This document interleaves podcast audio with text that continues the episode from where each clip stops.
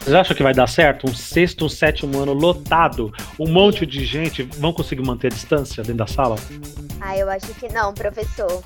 Não vai, professor. Não vai. Principalmente a nossa escola lá, porque hoje praticamente ninguém obedece. É muito raro você ver tipo, uma pessoa que ela obedece as regras da escola, entendeu? Tipo, é bem difícil. Eu acho que depende também do senso, né, da pessoa, sabendo da situação, tem que ter o senso. Cada um fazendo sua parte, né? Cada um tendo ciência do que tem que fazer.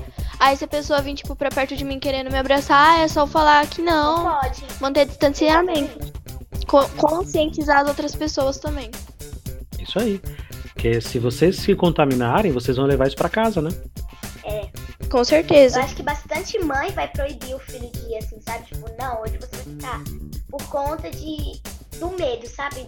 De ter o Covid-19 e o menino pegar ou a menina e levar pra casa, entendeu? Eu acho que bastante mãe vai segurar os filhos e Concordo.